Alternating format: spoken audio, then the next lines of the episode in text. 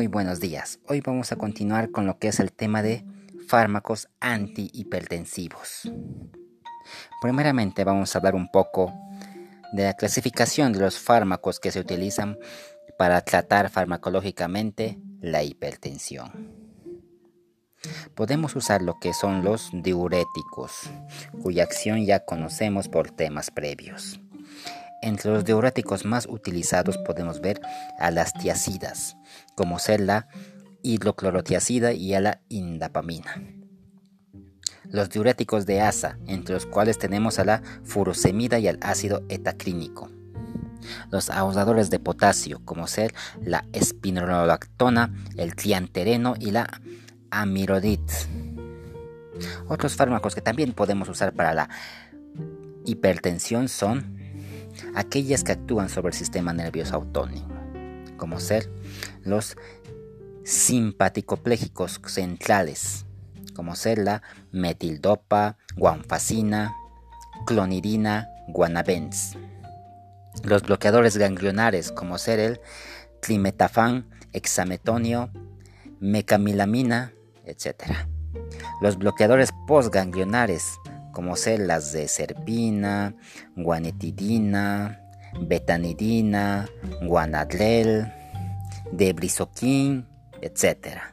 Los antagonistas de los adrenoreceptores beta, como ser el propanolol, nadalol, pindolol, metoprolol, atenolol, labetolol, etc. Los bloqueadores de receptores alfa, como ser la prazosina, fentolamina, indozamina, terazocina, climazocina, fenoxibenzamina, etc. También podemos hablar de algunas familias como vasodilatadores directos, como ser vasodilatadores bucales como la hidrolacina y el minoxidil, vasodilatadores parenterales como ser el nitroprusiato de sodio y el diazóxido, bloqueadores de los conductos de calcio como ser el verapamil, gallopamil, tiapamil, etc. Vamos a hablar inicialmente un poco de lo que son los diuréticos como tratamiento en la hipertensión arterial. Los diuréticos lo que hacen es reducir la presión arterial al disminuir el sodio corporal y evitar la retención de agua, disminuyendo de esta manera el volumen sanguíneo, lo cual es bastante adecuado en el caso de la hipertensión. Los diuréticos tiacídicos actúan en el túbulo contorneado distal, bloqueando la reabsorción de cloruro de sodio. Los diuréticos de asa son más potentes, disminuyen la reabsorción del cloruro de sodio en la parte gruesa del asa de Hemley. Los diuréticos asadores de potasio, los cuales actúan en el túbulo colector, antagonizando con la aldosterona, inhibiendo así la excreción del potasio. Ahora, los diuréticos generalmente no son efectivos en el tratamiento de la hipertensión, pero logran bajar entre 10 a 15 milímetros de mercurio la presión sistólica y también la presión diastólica, pero actúan muy bien combinados con casi todos los otros antihipertensivos en especial con vasodilatadores y simpático-plégicos. O sea que estos diuréticos por sí solos no podemos usarlos, sino que tenemos que usarlo como acompañadores de otros fármacos que actúen sobre la hipertensión arterial. Algunos efectos adversos de estos diuréticos de los cuales hay que tener cuidado es de la disminución del potasio, ya que esto pudiera provocar lo que es arritmias más posteriormente. También lo que hacen estos diuréticos de manera nociva es aumentar la glicemia, porque van a inhibir la secreción de insulina. Y esto hay que tener mucho cuidado en el manejo en caso de pacientes que sufren diabetes mellitus. También pueden aumentar lo que es los niveles del ácido úrico, lo cual puede precipitarse y conllevar a un ataque de gota. También van a promover o aumentar el índice de lipoproteínas, la LDL y la BLDL, lo cual puede provocar ateromatosis.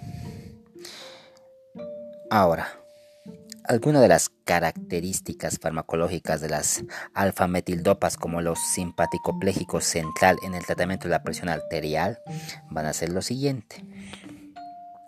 Los alfa-metildopas son prodrogas que surfen una descarboxilación y se convierten en dopamina, la cual va a sufrir una nueva descarboxilación y se va a convertir en alfa-metildopa y más posteriormente en lo que es la alfa-metildopamina.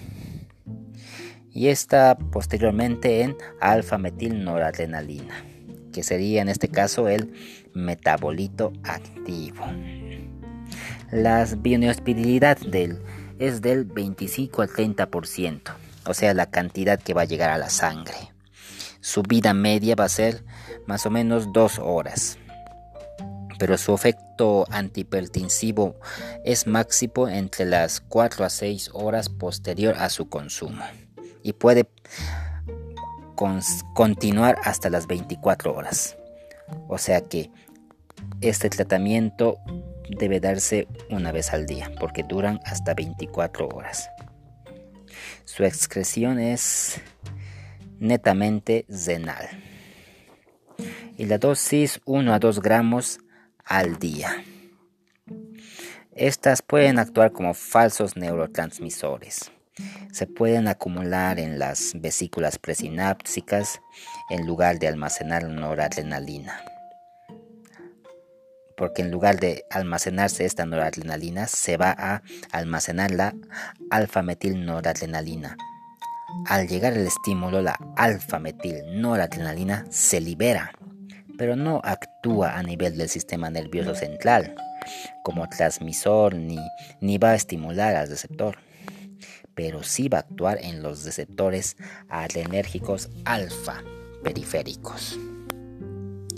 Entonces su efecto va a ser agonista alfa 2 a nivel central y esto va a hacer que se disminuya la descarga simpática central debido a que los receptores aórticos y carotidios no están alterados, rara vez puede producir lo que es la hipotensión ortostática. Pero sí hay una disminución de volumen por su uso de diuréticos o pérdidas gastrointestinales. Su efecto es mejor a nivel arteriolar que a nivel venoso. Reduce la resistencia vascular periférica. Ahora vamos a hablar un poco de lo que es la clonidina y sus análogos. La clonidina pertenece al grupo de los imidazoles. Sus análogos son la guanfacina, el guanabens y la tiamendina.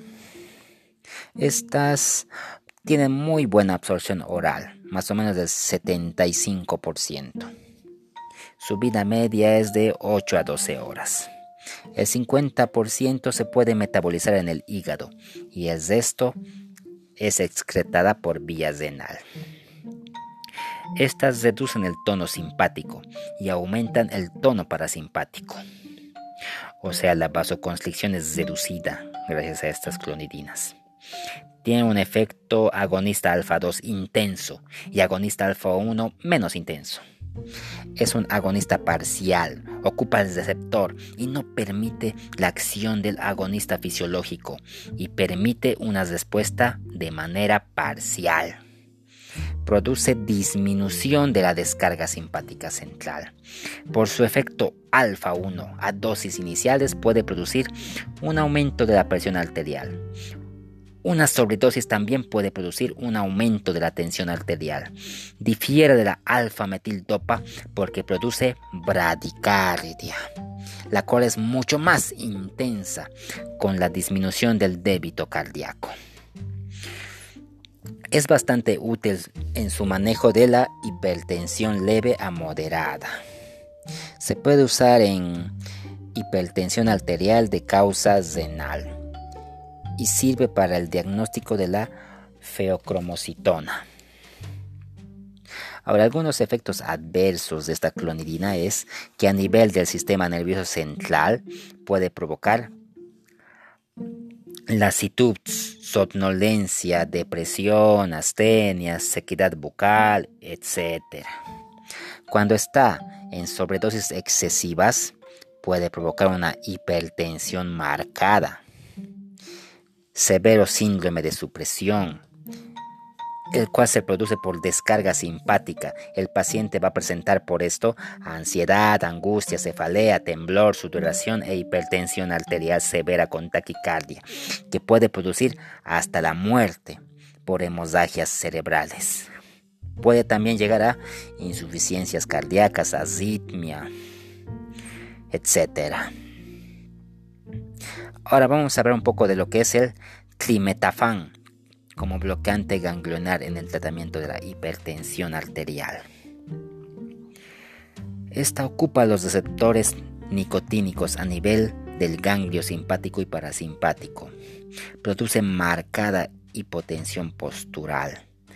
Y peor aún si es que la persona está de pie. Porque va a disminuir de esta manera lo que es el retorno venoso. Se puede usar ¿no? en las crisis hipertensivas por vía intravenosa, edema agudo de pulmón, aneurisma desecante de la aorta, hipotensión controlada, pero sus efectos adversos pueden ser hipotensión exagerada, estreñimiento, impotencia sexual, trastornos populares que se puede agravar hasta llegar al glaucoma.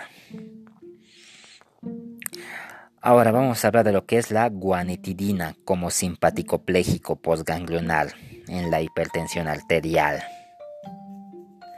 Esta tiene un amonio cuaternario, no pasa por la basera hematoencefálica y no tiene efectos sobre el sistema nervioso central actúa en la parte presináptica de la hendidura sináptica. Tiene efecto inhibidor de la liberación de la noradrenalina a nivel de las vesículas presinápticas por aparente efecto anestésico. Lo que más nos importa es saber que va a producir una vasodilatación venosa al principio del tratamiento. Y esto puede desencadenar lo que es una hipotensión ortostática. Si el paciente no toma diuréticos de compañía, se pierde el efecto de tipo venoso y se mantiene la vasodilatación arteriolar. Puede disminuir además la perfusión renal, lo cual va a disminuir a su vez la perfusión esplácnica. De tal modo, este fármaco tiene una enorme capacidad de retener agua y sodio por lo cual siempre debe usarse junto un diurético. Bueno, ahora vamos a hablar de lo que son los bloqueadores de los receptores adrenérgicos beta para el tratamiento de la hipertensión arterial. Estos lo que van a hacer es disminuir la descarga simpática a nivel del sistema nervioso central, disminuyen el gasto cardíaco, inhibe la producción de renina. Como son bloqueadores simpáticos periféricos beta 1 y beta 2, son útiles para reducir la presión arterial de la hipertensión leve a moderada. En la hipertensión grave bloquea la producción de taquicardias de fleja puede provocar mm, lo que son bradicardias en reposo, pero no produce hipotensión ortostática, a diferencia de los anteriormente mencionados. Se usa por vía oral, pero tiene un efecto importante de primer paso. Las dosis antihipertensivas van de 80 a 480 miligramos al día, repartidas en una o dos tomas. Ya. Ahora, vamos a hablar de lo que es la prazosina, terazocina, doxazocina, climazocina, por su efecto bloqueo alfa 1. Pueden provocar estas una vasodilatación arteriolar y venosa.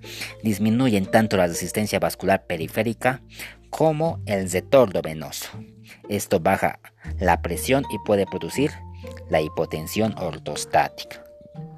Activan el sistema renina-angiotensina-aldosterona y producen retención de líquidos y además del sodio, evitando de esta manera su efecto antihipertensivo. Por esto deben asociarse con diuréticos.